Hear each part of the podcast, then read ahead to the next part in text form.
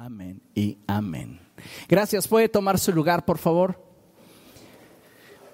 Esta mañana tenemos un tema que es muy importante, pero sobre todo es trascendente para el desarrollo de nuestra vida cristiana.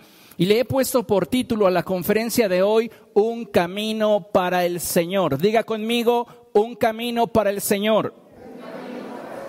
Una vez más, un camino para el Señor. Déjeme decirle que hoy como iglesia nos enfrentamos ante muchos desafíos, no solamente como sociedad, sino principalmente como pueblo del Señor, ya que como está escrito, el Señor Jesucristo prometió regresar por su iglesia y él profetizó acerca de las señales que precederían a su venida, señales que hoy día una a una se han estado cumpliendo lo cual debería de servirnos a nosotros como garantía y certeza de que el tiempo de nuestra redención se aproxima. Hablar de todos los desafíos que tenemos de cara a la venida de nuestro Señor Jesucristo, sin duda produciría una lista muy larga, porque la iglesia debe de estar preparada en muchos frentes, en muchos aspectos. Pero pienso que una de las cosas más importantes que como hijos de Dios debemos de considerar es el qué tan preparados estamos de forma personal para ese día. La venida de Cristo se aproxima. Se ha estado predicando el mismo mensaje por cerca de dos mil años. Y la pregunta obligada es, ¿qué tan preparada consideras tú que está la iglesia del siglo XXI para el retorno de Jesús? Ahora reducimos el campo. ¿Qué tan preparado estás tú para la venida de Jesucristo? De ahí, amados hermanos, la importancia que tiene el que cada uno de nosotros, como hijos de Dios, defina cuál será su decisión respecto de Cristo y a la luz de esa decisión dirija su vida. Entonces surge una pregunta. Pregúntale a la persona que tienes a tu lado. ¿Ya decidiste qué hacer con Jesús? Sabes, estamos viviendo en una sociedad donde abunda la indefinición. Y las personas pueden entablar y comenzar relaciones sin definir qué son somos amigos, somos pareja, ¿qué somos? Y mientras que siga la relación en indefinición, mucha gente está cómoda, porque la definición te lleva hacia un compromiso. Por eso es que dentro de las iglesias hay un amplio sector de cristianos que prefieren siempre ser visita, y lo pongo entre comillas. Porque hablar con el pastor y decirle, pastor, yo deseo que usted pastoree mi vida y deseo pertenecer de forma formal a esta congregación, les implica compromiso. Entonces, mientras que yo pueda entrar a ese lugar público y pueda alimentarme de la palabra de Dios y así como llego, me voy, está perfecto. No me he definido. Y por eso es importante que nosotros como hijos de Dios nos definamos en relación de qué es lo que vamos a hacer con Jesús, porque de esto pende no solo nuestra vida, sino nuestra eternidad. Si algo podemos aprender de la vida, es que no podemos mantener una actitud neutral respecto del reino de los cielos y nuestra vida. O somos discípulos de Jesucristo, o somos simplemente simpatizantes de aquel que dio su vida por nosotros. ¿Qué piensa que hasta este día refleja su vida? ¿Usted es un discípulo de Jesús o usted simplemente es alguien a quien Jesús le cae bien? ¿Usted está siguiendo las pisadas del Maestro o simplemente reconoce que lo que Él dice es verdad? En algún momento les expresé y les dije, no porque estemos de acuerdo con Dios significa que somos aprobados por Dios. Podemos estar de acuerdo en lo que su palabra enseña, pero no vivirlo. Y por eso es que urge dentro del cuerpo de Cristo una definición. Si nosotros no nos definimos, no vamos a poder determinar cuál es nuestro verdadero nivel de relación y nuestro verdadero grado de compromiso. Y hablando de relaciones, algo que debemos de saber es que estas, todas las relaciones, obedecen a una dinámica de interacción. De tal modo, escuche bien, no es posible mantener una relación en pausa, carente de definición. Una relación o se alimenta o se muere. Y cada uno de nosotros toma la decisión respecto del vínculo al cual se ha relacionado. Así que debemos de considerar que este principio no hace distinción entre lo natural y lo espiritual.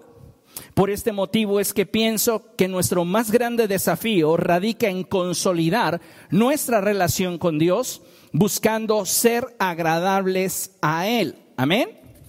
Mire, consideremos lo siguiente.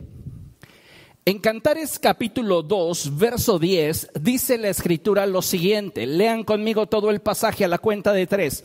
Una, dos, tres. Mi amado me habló y me dijo, levántate, amada mía, ven conmigo, mujer hermosa. Es importante que identifiquemos primeramente cuál es la visión de la amada respecto de aquel que le habla. Esto es de suma importancia, ya que si no existe una identidad y reconocimiento adecuado, no es posible que exista un impacto o transferencia sobre la vida de la persona que se desea influir. Para que la amada pueda ser influida por el amado, para que la amada pueda percibir o sentir el amor del amado, primero tiene que tener ella un sentido de pertenencia y desarrollar una identidad a la luz de la relación. Por eso el pasaje comienza expresando estas palabras, mi amado, mi amado. ¿Comprende? Hay identidad, hay pertenencia. Entonces, si hay identidad, hay pertenencia, existe reconocimiento. Y eso es lo que a ella la coloca en una posición en la cual puede percibir y sentir el corazón de aquel a quien se ha vinculado. Lamentablemente, dentro del cuerpo de Cristo, muchas personas no se han conectado con Dios. Entonces, aun cuando escuchan la voz de Dios, no pueden percibir el sentir que hay en el corazón de Dios. Porque el canal a través del cual debería de hacerse esa transferencia no existe. De ahí la importancia de la primera expresión. Mi amado me habló y me dijo. Esa persona que habla no es cualquiera en relación a la que escucha. En este sentido, algo que debemos de saber es que las palabras no suenan igual ni significan lo mismo en los oídos y el corazón de una persona, aun cuando las palabras sean las mismas hasta que esas palabras brotan de la persona correcta. Es decir, el resto del pasaje podría habérselo recitado a alguien más. Levántate, amada mía, ven conmigo, mujer hermosa. Tal vez la amada se encuentra a alguien en el transporte público y le dice, levántate, amada mía, ven conmigo, mujer hermosa. Para ella, en lugar de producir algo en su interior positivo que le hiciera reaccionar de acuerdo a el amado, le hubiese provocado tal vez repulsión. Mismas palabras, diferente significado. ¿Por qué? Porque el vínculo es distinto. ¿Me explico? Entonces, es importante que nosotros entendamos que la amada está relacionada con el amado, así como la iglesia debe de estar relacionada con Cristo. Si la iglesia no tiene una relación con Jesús, no puede percibir su corazón en sus palabras.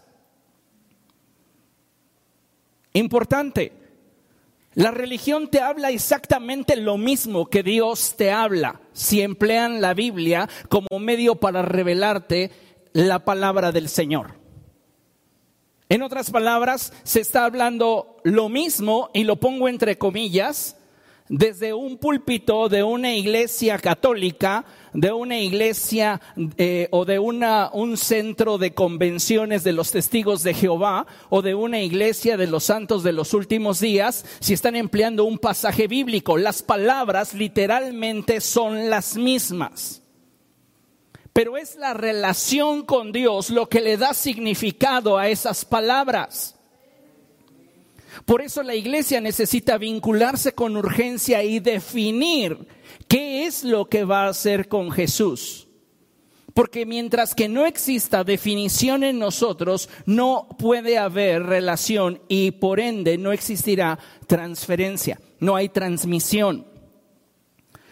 Cuando hay identidad y reconocimiento, como es en el caso de la amada, que lo reconoce a él como su amado, no dice el amado, dice mi amado, es que entonces hay autoridad e influencia sobre las palabras del amado. Y este le dijo entonces, levántate, diga conmigo, levántate, levántate. Esta es una expresión imperativa que implica una respuesta. Levántate.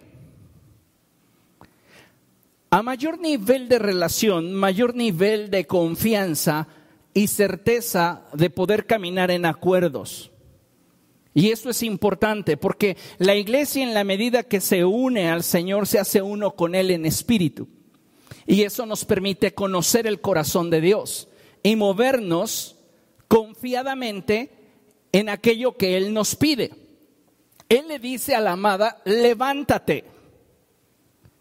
Y ella no responde, ¿para qué? ¿Por qué? Les he mencionado que a mayor nivel de confianza, más certeza en el caminar. Así que hay menos cuestionamientos, menos interrogantes, menos dudas. Y entonces podemos entablar una relación que se construye y se desarrolla de una forma acelerada, pero al mismo tiempo sólida. ¿Ok? Entonces el amado le expresa a la amada, levántate. Y esa expresión denota eh, que el amado está esperando de ella una respuesta. Y algo, amados hermanos, que jamás debemos de olvidar es que Dios constantemente nos está invitando a movernos de posición. Dios quiere que crezcas. ¿Por qué? Porque la senda del justo es como la luz de la aurora, que va en aumento hasta que el día es perfecto. Dios está esperando que tú respondas a su llamado, que respondas al deseo de su corazón. El problema con la iglesia del siglo XXI es que lamentablemente creemos que estamos bien, creemos que no necesitamos de Dios, nos sentimos justos y pensamos que con no hacerle daño de forma intencional a nadie, con eso ya estamos haciendo la voluntad de Dios. De verdad llegamos a pensar eso. Como yo no le hago mal a nadie y yo no odio a nadie, yo estoy dentro de la voluntad de Dios. Pero la realidad es que solamente podemos ser declarados justos si nosotros participamos de la justicia de Dios. Y eso solamente se va a lograr si tú y yo nos definimos respecto de Cristo y aprendemos a caminar con Él en unidad. ¿Sabes una cosa? Dios quiere más de ti. Dile a la persona que tienes a tu lado, Dios quiere más de ti. Una vez más, Dios quiere más de ti. Ahora digan conmigo, para preparar un camino para el Señor, ahora con ganas, para preparar un camino para el Señor, Dios pedirá más de mí con convicción, Dios pedirá más de mí. Ahora díselo a tu corazón, Dios quiere más de mí. ¿Cuál es tu respuesta? Porque podemos saber que Dios quiere más de nosotros y decirle, pues está bien, qué buena onda, tal vez como para el 2040.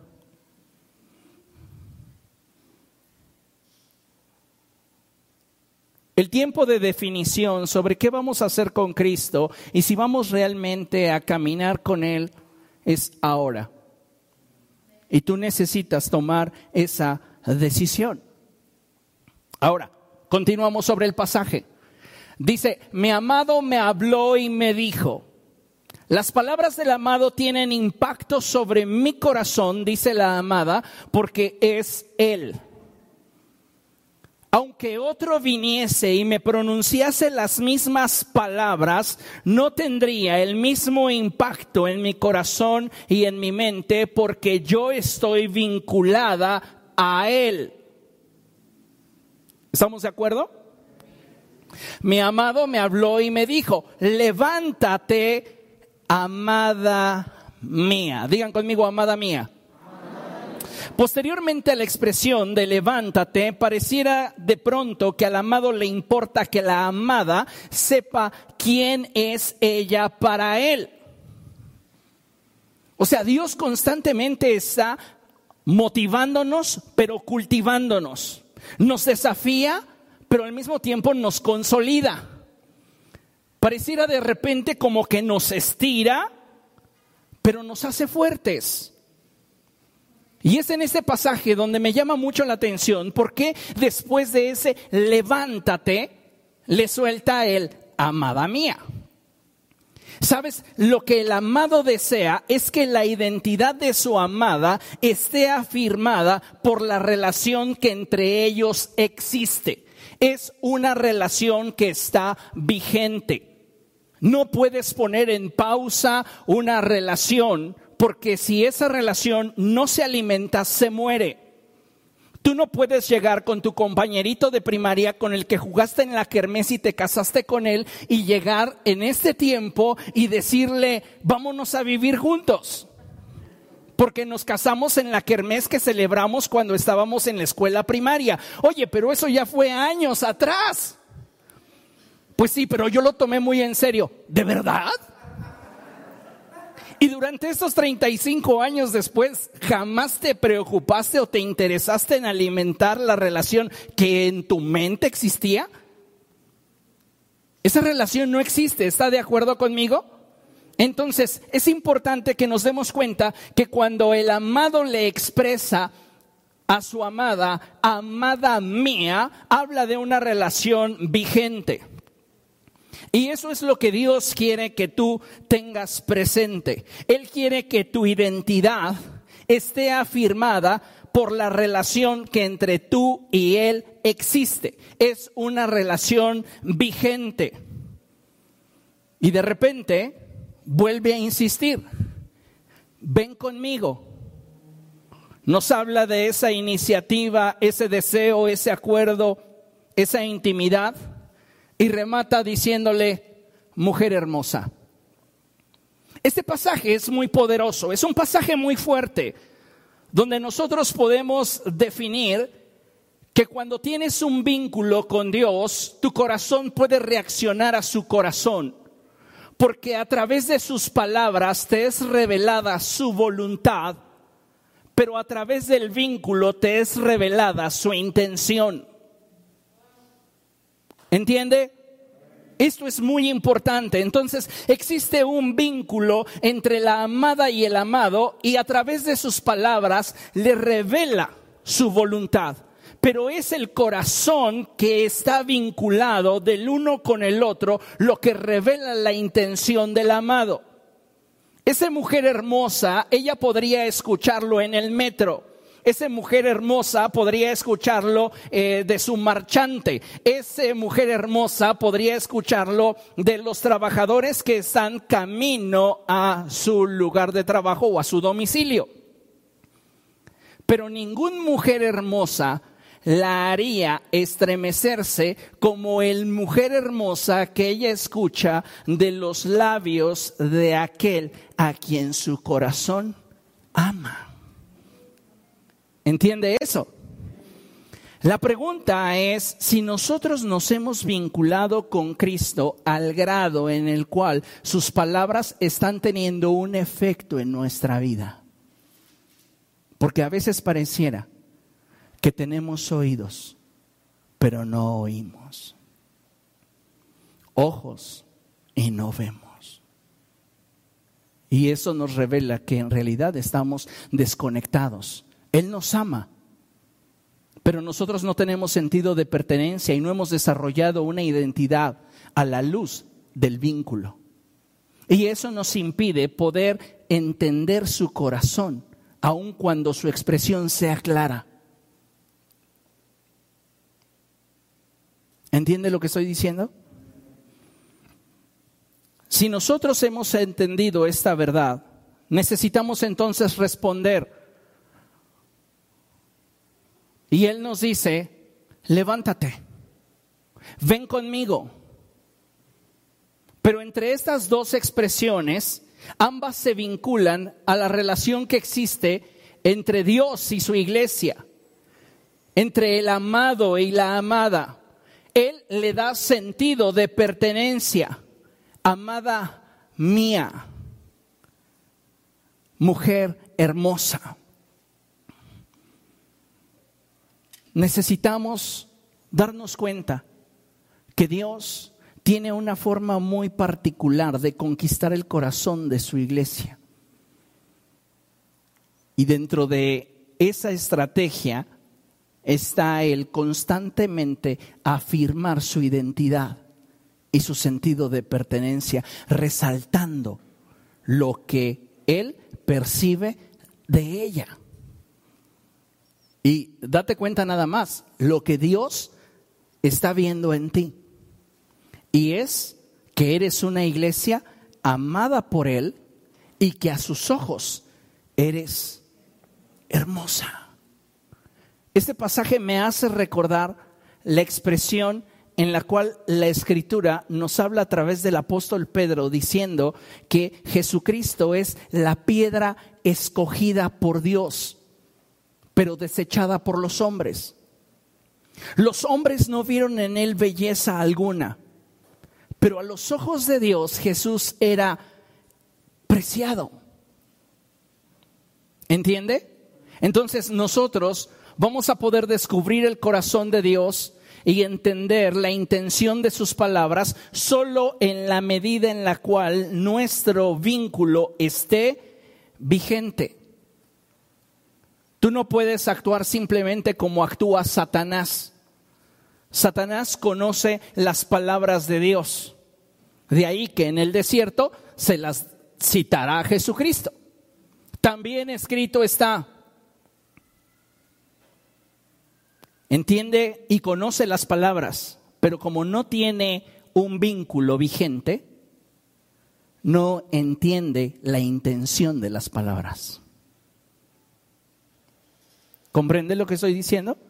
Como iglesia entonces necesitamos movernos en respuesta al deseo que hay en el corazón de Dios. Consideremos lo siguiente. Si como iglesia queremos movernos con el Señor y pretendemos preparar un camino para que Él transite y su reino se establezca, necesitamos primeramente consolidar nuestra relación con Él y ajustar nuestra vida a lo que Él espera de nosotros. ¿Qué espera Dios de ti? No lo sabes mientras que no tengas un vínculo vigente con Él. Cuando tú tienes una relación y estableces un vínculo serio, con compromiso, en dicha relación sabes de manera implícita qué es lo que se espera de ti. No es como que te doy este pergamino de 500 puntos para que me tengas contento. Es que la misma relación te lo va mostrando. Si es que para ti esa es una relación importante y es una relación en la cual estás dispuesto a invertirte. ¿Me explico? Ahora bien, si como iglesia nosotros nos estamos vinculando al Señor de forma seria y nos estamos comprometiendo y lo que queremos es movernos con Él y pretendemos preparar un camino para que Él transite y su reino se establezca, lo primero que necesitamos es afirmar nuestra relación con Él y ajustar nuestra vida a lo que Él espera de nosotros. Surge nuevamente la pregunta, ¿Qué tanto tu vida es como Él quiere que sea?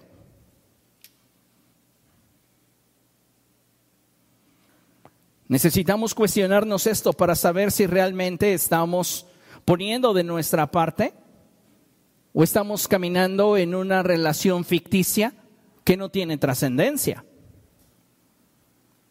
Importante que nosotros entendamos eso, porque hemos sido llamados, amados hermanos, para preparar un camino para el Señor. ¿Cuál es la finalidad de ese camino? pues que Él transite por Él y su reino se establezca. Pero para que esto suceda yo tengo que consolidar mi relación con Él y ajustar mi vida a lo que Él espera de nosotros. Mire lo que dice la palabra del Señor. En Isaías capítulo 40, versos del 3 al 5, en la Reina Valera, versión 60, dice la palabra de la siguiente forma. El verso 3 arranca diciendo lo siguiente. Voz que clama en el desierto Preparad camino a Jehová, enderezad calzada en la soledad a nuestro Dios. Hay una voz que está clamando en el desierto. En pleno siglo XXI, la voz del Espíritu Santo está resonando por todos los ángulos de la tierra y le habla a la amada. Puede ser que esa voz tú la estés escuchando, pero no produce nada en ti porque no hay un vínculo que te conecte con Dios. Y eres parte de la iglesia, y lo pongo entre comillas, pero porque eres un practicante rutinario de una religión, pero no tienes una relación emocional, espiritual con Dios. Y como no existe dicho vínculo o ese vínculo se quedó en el pasado, hoy no puedes entender cuál es la intención de sus palabras al expresarte su sentir. Nos quedamos con una idea añeja de Dios. Es que cuando yo conocí a Dios, Él era así. Y Él cuando decía esto trataba de decir esto. Pero debido a que perdimos el vínculo, le perdimos la pista. ¿Me explico? Las personas cambian. Y aunque nuestro Dios es declarado en la Escritura como un Dios inmutable, esto es parte de su carácter. Pero en cuanto a su naturaleza, Dios continúa día con día magnificándose, glorificándose, renovándose, permítame la expresión. Entonces, Él está hablando a la esposa del Cordero, a la iglesia, a la amada, en un desierto, en un desierto de moralidad, en un desierto de espiritualidad, en un desierto social en el cual la gente cada vez está experimentando mayores y peores crisis. Y la voz de Dios nos dice, preparen camino al Señor, enderecenle una calzada en la soledad a nuestro Dios. Y continúa el pasaje diciendo, vamos a leerlo juntos a la cuenta de tres, uno, dos, tres. Todo valle se alzado y bájese todo monte y collado y lo torcido se enderece y lo áspero se allane. Verso 5, y se manifestará la gloria de Jehová y toda carne juntamente la verá porque la boca de Jehová ha hablado. Este es un pasaje hermosísimo, es de los primeros 10 textos que aprendí de memoria. Y recuerdo que siempre me ha llamado muchísimo la atención lo que en esta conferencia yo llamaré las cuatro estaciones. Y siempre me llamó mucho la atención este pasaje, como la voz de Dios es pregonada en un desierto y solo el que tiene oídos para oír puede escuchar y responder a la voz del amado. ¿Me explico? Y esa voz implica que tú y yo hagamos algo. Es como si viéramos el pasaje de Cantares, pero en la versión ampliada. La voz del Señor está diciéndole a la iglesia que debe de moverse, debe de cambiar de posición. Y después la palabra de Dios comienza a mostrarnos Esas cuatro estaciones, todo váyese alzado y bájese todo monte y collado y lo torcido se enderece y lo áspero se allane. Y nos dice que si nosotros hacemos esto que es nuestra parte en unidad con Él, ahí está el ven conmigo, podremos manifestar y reflejar esa belleza que Él percibe en nosotros. Y se manifestará la gloria de Jehová y toda carne juntamente la verá porque la boca de Jehová ha hablado. Interesante. Vamos a analizarlo parte por parte, pero primero veamos la definición de lo que considero que son las cuatro estaciones, ¿ok? Si queremos ser agradables a Dios y corresponder a su interés por nosotros, debemos dirigir nuestros esfuerzos en la dirección que nos permita demostrarle que estamos comprometidos con Él. Interesante, porque yo no puedo demostrar compromiso si no hay esfuerzo, si no hay trabajo detrás. No puedo decir, yo estoy comprometido con la iglesia si cada vez que me toca predicarles les envío un, un, audio o les mando un video. Y no saben qué sucedió con el pastor. Ah, es que como era fin de semana y ya abrieron los balnearios, se fue a, a nadar. Pero nos mandó la prédica en video. Ay, qué buena onda, no nos dejó sin alimento. Se dan cuenta como que muchas veces no estamos realmente entendiendo el nivel de compromiso que se requiere. Yo conozco a la iglesia y sé lo que la iglesia espera de mí. Y yo sé que al menos esta iglesia no se conformaría con un video pregrabado. Tal vez una vez digan, ok, le damos chance al pastor, pero dos no. Pero el pastor sí los tiene que aguantar a todos. Bueno, hablando de las cuatro estaciones, si queremos ser agradables a Dios y corresponder a su interés, diga conmigo, el interés que Dios tiene por mí, no puedo pagarlo, pero sí debería corresponderlo. Pregúntale a la persona que tienes a tu lado, ¿tú, ¿tú has aprendido a corresponderle a quien te ama?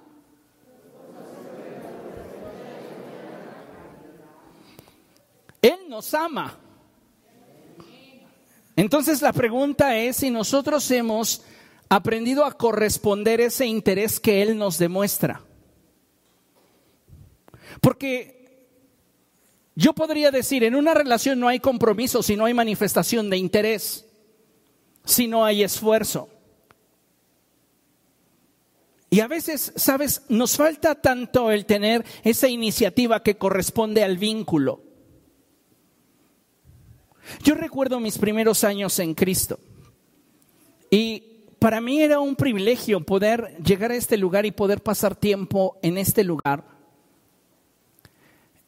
Y recuerdo que no necesitaba a alguien detrás de mí diciendo, oye, como que el auditorio está sucio, ¿por qué no le das una limpiada? Oye, como que le hace una, una buena falta, una aspirada a la alfombra de la plataforma yo no necesitaba eso porque mi vínculo con Dios me mostraba lo que la relación necesitaba. Yo creo que una relación saludable es aquella en la cual no hay esa eh, exigencia, no ese pergamino y que, sabes que yo quiero esto, esto, esto, esto, esto, esto, esto y esto y esto y esto de ti. Si realmente hay compromiso en la relación, se va a mostrar el interés y se va a notar el esfuerzo. El punto es que no puede haber una relación que tenga trascendencia si solo el compromiso es unilateral. Dios ya lo dio todo por nosotros, nos entregó a su Hijo y dice la palabra de Dios que junto con Él nos dará todas las cosas, pero nosotros estamos sabiendo corresponder. Si queremos ser agradables a Dios y corresponder a su interés por nosotros, debemos dirigir nuestros esfuerzos en la dirección que nos permita demostrarle que estamos comprometidos con Él. Y eso implica atravesar por cuatro estaciones que forjarán en nosotros creyentes que con su vida glorifiquen al Señor. Hemos sido llamados a preparar camino al Señor. pero para que su gloria se manifieste, para que Él sea en todo su esplendor glorificado, necesitamos atravesar por esas cuatro estaciones. Y mire, Volvemos al pasaje donde hemos estado trabajando. Isaías capítulo 40, versos del 3 al 5 en la Reina Valera, versión 60. Y comienza el pasaje con la voz del amado, hablándole a la amada. Voz que clama en el desierto, preparad camino a Jehová, enderezad calzada en la soledad a nuestro Dios. Esas palabras solo tienen significado para aquella persona que comparte el corazón con Dios. Quien no comparte el corazón con Dios dice, pues no le entiendo. Lo leí como diez veces, pastor, pero no lo entiendo. No son demonios nublándole su entendimiento es su falta de comunión con Dios. Porque cuando hay una relación vigente, hasta con la mirada se entienden. Y ya saben que algo les incomodó o que algo les resultó gracioso. Que no, Karina. Y es en ese pasaje donde nosotros resaltamos dicha importancia. Entonces hay una voz que se ha emitido y está esperando esa voz que exista un corazón que reaccione a dicha expresión. Porque cuando la expresión surge de aquella persona a la cual te has vinculado, dicha expresión no solo es una expresión, trae consigo significado e intención. ¿Comprende? Y entonces la invitación de Dios es para nosotros en un sentido amplio, pero también en un sentido particular. Porque Dios tiene una característica y es que generalmente cuando Él nos expresa aquello que está en su corazón, nos habla en un término global y después va a lo particular. En el principio creó Dios los cielos y la tierra. Y después comienza a detallártelo. Y dijo Dios, sea la luz y fue la luz. Primero te habla en un sentido general y después va hacia lo particular. Así es Dios. Entonces Él nos expresa en el verso 3 qué es lo que quiere que hagamos y cuál será la consecuencia, verso 5, si lo hacemos. Pero en el verso 4 nos habla del proceso que tenemos que vivir para ser esa mujer hermosa. Porque amados ya somos. Y por eso está esperando que respondamos, no con indiferencia, no con apatía. Si existe un vínculo, debe de haber respuesta, debe de haber una expresión de interés. ¿Comprende lo que estoy diciendo? Si no comprende, nunca se va a casar, ¿eh? broma. Pero tiene que entenderlo, al menos para que si se casa sea feliz o se, esmere por estar bien. Verso 4, este es el proceso de transformación en el cual lo que él está viendo se consolida. Porque él le dice a la amada en Cantares, ven conmigo, mujer hermosa. Recordemos algo muy importante, y es que dicen por ahí que la belleza está en el ojo del que la mira. En pocas palabras, cuando en Cantares el amado le dice a la amada, ven conmigo, mujer hermosa, lo que el amado destaca es la belleza que hay en la amada, pero que percibe él a través de sus sentidos. Lo que le está diciendo a la amada es, yo no sé cómo te percibas tú, pero quiero que sepas cómo te percibo yo. Y yo te veo hermosa. ¿Entiende eso? Ahora, ¿por qué Dios ve a la iglesia hermosa?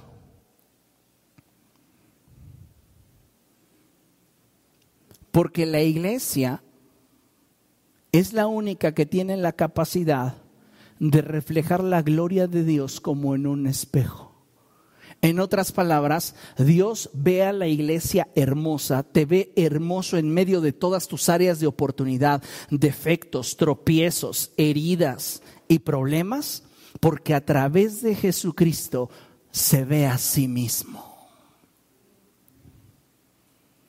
No, ustedes tienen cero en conquista. No diría les falta barrio, diría les falta Biblia.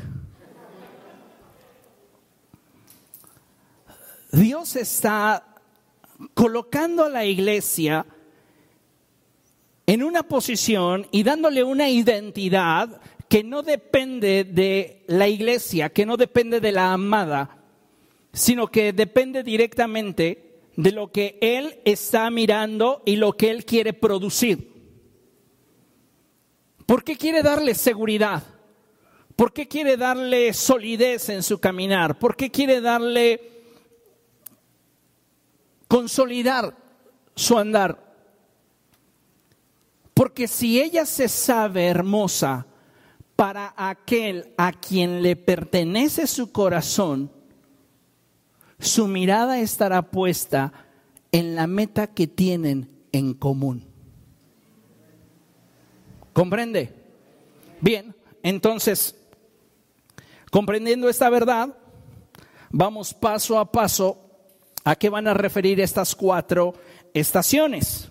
Recuerde, todo valle sea alzado y bájese todo monte y collado, y lo torcido se enderece, y lo áspero se allane. Vamos a lo siguiente. Las cuatro estaciones. Y la primera, quise ponerles un paisaje de primavera. Pero esa primera estación, dice el Señor, todo valle sea alzado. Esto implica que debes de renunciar a toda tristeza y duelo en tu vida y dejar que el gozo del Señor te fortalezca. Un valle es una zona que está en descenso.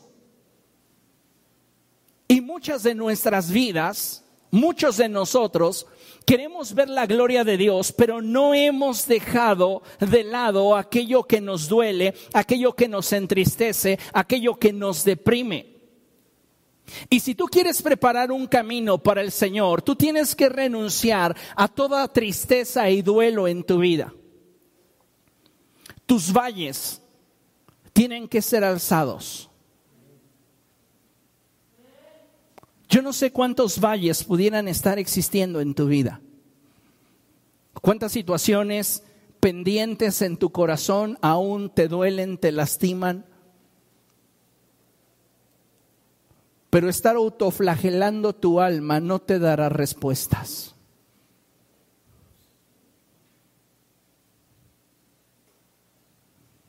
A veces las situaciones nos duelen porque en ellas nos invertimos porque nos dimos, porque nos exigimos a nosotros para de alguna manera cumplir con un objetivo, con una meta. Y cuando las cosas no nos resultan, nuestro valle se manifiesta.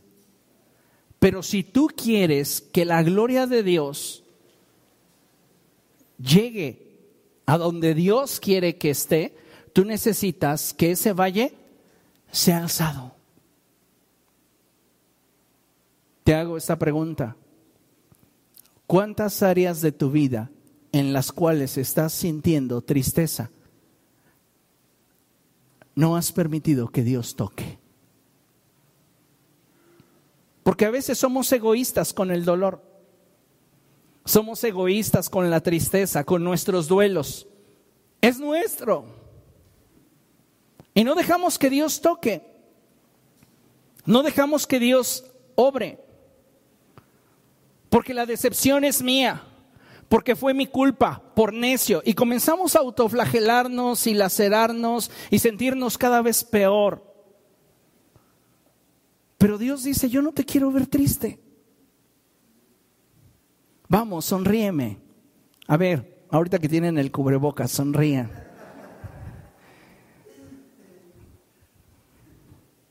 Te quiero ver sonreír, dice Dios. Ándale, cuando sonríes te ves hermosa. Y puede ser que están corriendo las lágrimas, pero ya estás sonriendo. Porque las palabras de quien vienen o de quien proceden tienen un impacto en tu corazón a causa de un vínculo. Entonces, si yo he de preparar camino al Señor, yo necesito que todo valle en mi vida sea alzado.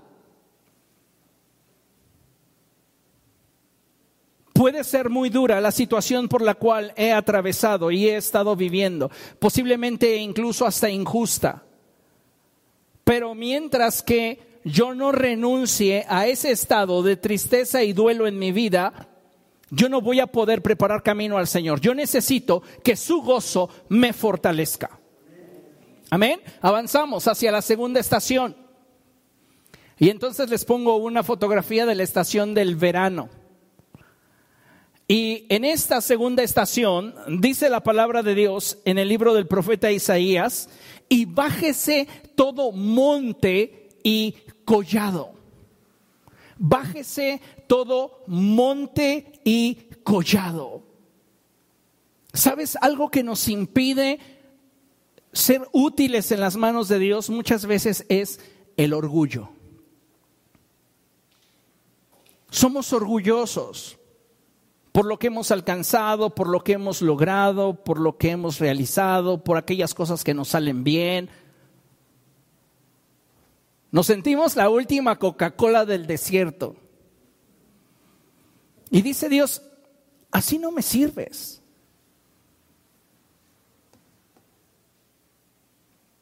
Quiero que en ti haya humildad. Y humildad no es sinónimo de pobreza ni de suciedad. Mi suegra tenía una frase que decía, pobre pero limpia. Y siempre andaba con su ropa limpia y bañada. No, cuando hablamos de la humildad hablamos de un punto en el corazón. Una cuestión bien de dentro. Y me encanta la forma en la cual Dios en Cantares le habla a la iglesia y le dice, ven conmigo, mujer hermosa, ven conmigo. Levántate, amada mía. ¿Por qué? Porque quiere que tenga una identidad basada en el vínculo, pero que se deshaga de todo aquello que le puede estar impidiendo avanzar.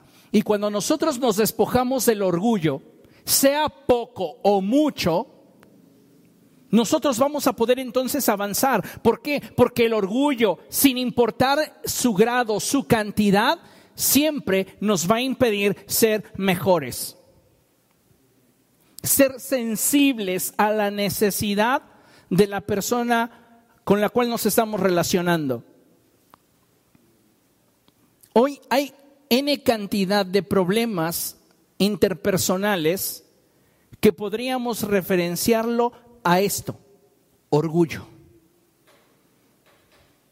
Muchas personas no son capaces de reconocer que se han equivocado y se mantienen firmes en lo que consideran es su verdad. Orgullo. Y muchas veces cuando apostamos por el orgullo, perdemos más que lo que podemos ganar.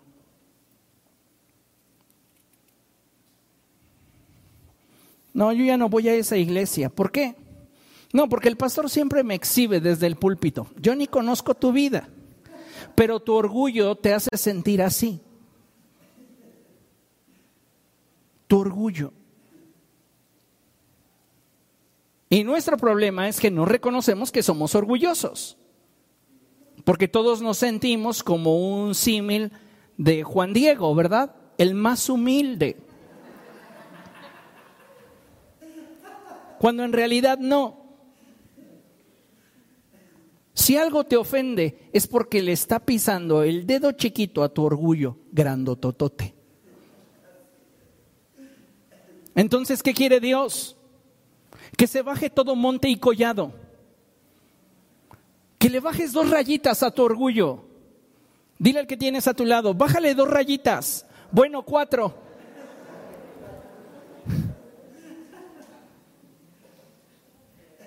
A veces entre nosotros hay esa clase de fricciones en el ministerio. Y ya las personas que están bajo autoridad están sintiendo esa fricción con quien está en autoridad. Y todo obedece muchas veces a una competencia insana con matices de orgullo. No, es que la consola trae algo conmigo, porque a, la hermana que canta horrible le sube. Y yo que canto como los mismos ángeles y querubines que están en la gloria de Dios, me baja.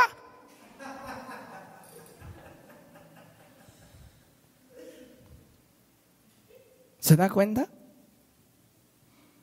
Necesitamos bajarle dos rayitas o cuatro rayitas a nuestro nivel de orgullo. Despójate de todo orgullo. Léalo conmigo. Vamos. Una, dos, tres. Despójate de todo orgullo, sea poco o mucho, siempre te impedirá ser mejor. El orgullo nos insensibiliza, mientras que la humildad nos hace sensibles a la necesidad de los demás. Dice la palabra del Señor. Volvamos, a, regrésame al pasaje de Isaías. Todo valle sea alzado y bájese todo monte y collado. Vamos en la segunda estación. Y la tercera estación dice, y lo torcido se enderece.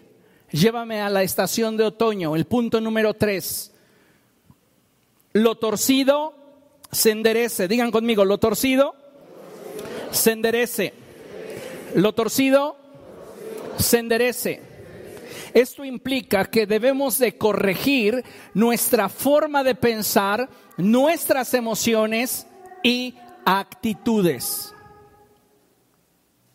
Lo torcido se enderece. Es decir, necesitamos tú y yo corregir nuestra forma de pensar. ¿Por qué?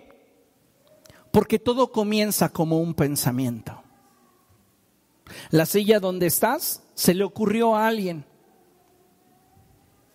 La ropa que traes, los accesorios que usas, el automóvil que manejas, la bolsa que cargas. Surgió como un pensamiento. Y si comenzamos a alimentar pensamientos equivocados, estos van a comenzar a dirigir nuestra vida en una dirección equivocada. ¿Qué le dijo el amado a la amada en Cantares? Regrésame a la lámina de Cantares, por favor.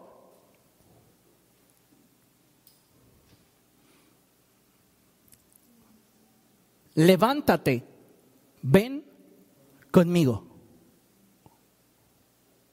Ven conmigo. Si yo le digo a Gilberto, Gilberto, ven conmigo, ¿quién hubiera pensado que Gilberto hubiera agarrado y hubiera jalado hacia la puerta? Gracias. Nadie, ¿verdad? El problema es que cuando nuestros pensamientos son pensamientos equivocados, vuélveme a la lámina 3, a la lámina del otoño, cuando nuestros pensamientos son equivocados, nuestros pensamientos dirigen y comienzan a afectar nuestras emociones y actitudes. Voy a dar un testimonio que para mí fue impresionante porque lo viví bien palpable. Cuando nuestro hermano Federico, que hoy es anciano de la iglesia, comenzó a congregarse en este lugar, era invitado de su novia entonces, nuestra hermana Priscila. Y el hermano Federico se sentaba en la parte de atrás y luego cuando era la alabanza él estaba así. Todo el tiempo de la alabanza y la adoración tú veías al hombre así. La predicación, cuando yo llegaba a predicar en este lugar, yo estaba bien entrado en mi sermón y el hombre así viéndome desde su lugar. Porque desde aquí, digan conmigo, desde acá, todo se ve. Desde el que pestañea, el que bosteza, el que aunque trae cubrebocas ya lo mojó porque está bien dormido. Sí, todo se ve desde aquí. El punto al que quiero llegar es que él comenzó a experimentar una transformación en su vida. Y tuvo que responder a aquel cuyo corazón comenzaba a estremecer. Y hoy usted ve al hermano Federico y ve a una nueva criatura.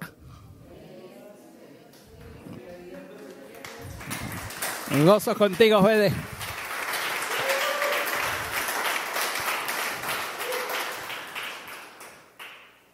¿Por qué tenía él esas actitudes?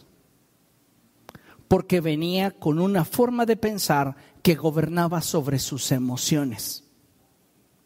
Y fue hasta que él, a través de la palabra de Dios, comenzó a modificar su forma de pensar, que comenzó a cambiar su forma de sentir y finalmente se reflejó en su actitud. ¿Por qué personas que comienzan bien, y esto lo vemos mucho en las redes sociales, ¿verdad? Se dicen, yo te daría, no mi corazón, te doy mis dos riñones. Ah, son exagerados en la forma en la que se pregonan el amor. Y a, los, a las dos semanas ya recibo la llamada, oye, nos vamos a divorciar. ¿Qué? Si hace dos semanas decías que le dabas tus dos riñones.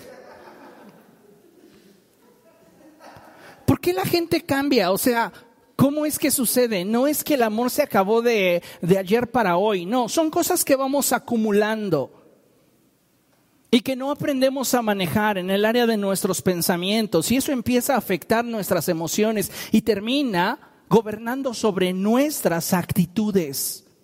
Y entonces lo que en algún momento fue para ti preciado y lo presumías en las redes sociales, cambia radicalmente porque le permitiste a un pensamiento comenzar a llevarte por un terreno torcido. Dice la escritura, lo torcido se enderece. ¿Cuántos pensamientos equivocados en nosotros estamos permitiendo hoy día? Pensamientos que nos están afectando en la forma en la que nos relacionamos en nuestro lugar de trabajo, la forma en la que nos relacionamos con nuestros vecinos, con nuestros amigos, con las personas de la iglesia, hay personas que dicen, yo voy a congregarme en tal iglesia, pero yo no le voy a hablar a nadie porque yo no quiero meterme en chismes. Ya hablaron de ti en el pasado, no, pero me contaron. O tal vez sí, te fue mal en la feria, ¿no? Cada quien habla de cómo le ha ido en la feria. Y tal vez sí viene de un contexto en el cual le cargaron pila. Pero si no renueva sus pensamientos, está sentenciada a repetir la historia. tenemos que renovar nuestra manera de pensar, porque si cambiamos nuestra manera de pensar, es decir, lo torcido se endereza, entonces un pensamiento correcto te va a llevar a una emoción correcta y tendrás una actitud correcta.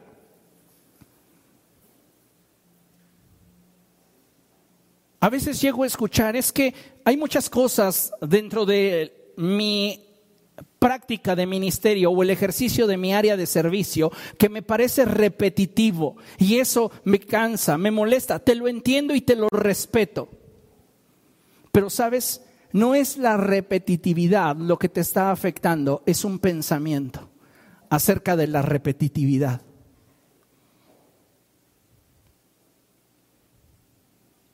Cambia tu pensamiento. Endereza lo torcido. Y entonces tu emoción y tu actitud cambiará. Pero necesitamos trabajar en el área de la mente. ¿Comprende? Y avanzamos hacia la cuarta estación. Y dice la palabra del Señor, y lo áspero se allane. Vuelvo a un pasaje en la escritura, en primer libro de Samuel, dice la escritura que cuando David iba a enfrentar a Goliat, lo primero que hizo fue correr hacia el río. En la presencia de Dios que se representa por el río están todos los recursos que tú necesitas. De ahí David tomó cinco piedras y la escritura enfatiza una cosa, lisas. Y lo áspero se allane. ¿Cómo llegan esas piedras de río a ser tan lisas? Por el fluir de la corriente. Pero no son piedras que están una temporada en el río y otra temporada afuera. Permanecen. Ese constante contacto con la corriente del río es lo que las perfecciona. Siendo honestos, ¿cuántas áreas de oportunidad ves en tu carácter, en tu forma de pensar, en tus actitudes, en tus hábitos?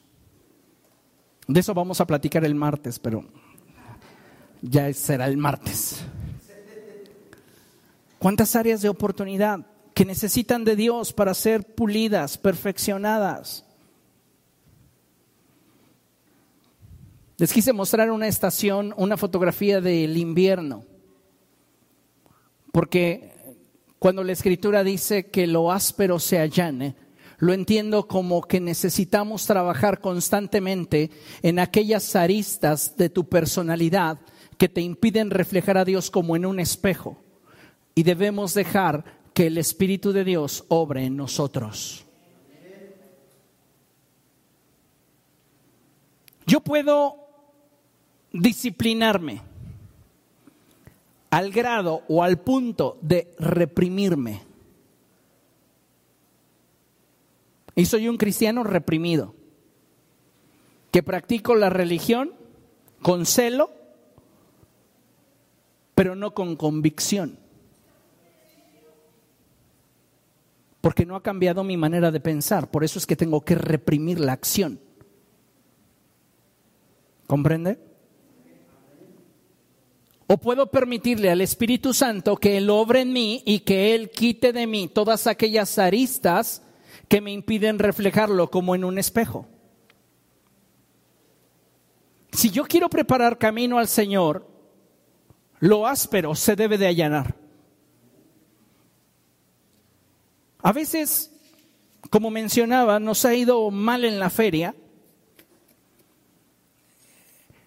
y reaccionamos muchas veces de forma tan impulsiva que en ello no reflejamos la gloria de Dios. Te entiendo y te la compro que estés cansado. Te entiendo y te creo que no has tenido una semana buena, que tienes conflictos, que tienes problemas, que posiblemente tienes deudas, que posiblemente hay muchas situaciones en tu vida que se escapan de tu control y que te generan cierto grado de ansiedad. Te lo entiendo. Pero si Él estuviese en control, tus aristas irían a la baja. La aspereza que hay en tu personalidad se iría puliendo por la obra del Espíritu en ti y te permitiría reflejar a Jesús como en un espejo. Es que yo sí lo reflejo, pastor, pero siempre como cuando él estaba en el templo y los agarró a todos a latigazos. El celo por tu casa me consume. El punto es que tú estás en el transporte público y ya te golpeó alguien con la mochila, ya sabes, se sube el estudiante, ¿verdad? Con su mochilota y sus, sus reglas. Y hasta el codazo le hiciste sentir.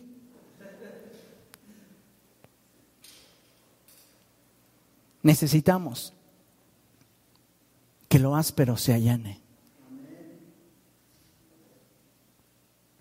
Tendremos una forma de ser que para con aquellos con los que nos relacionamos, lejos de sobar o acariciar, les hiera, les raspe.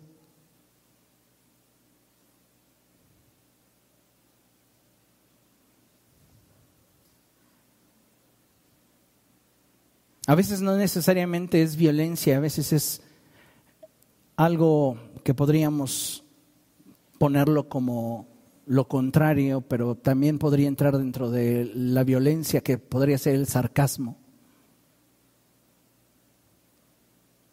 ¿Nos burlamos de la gente que con nosotros está?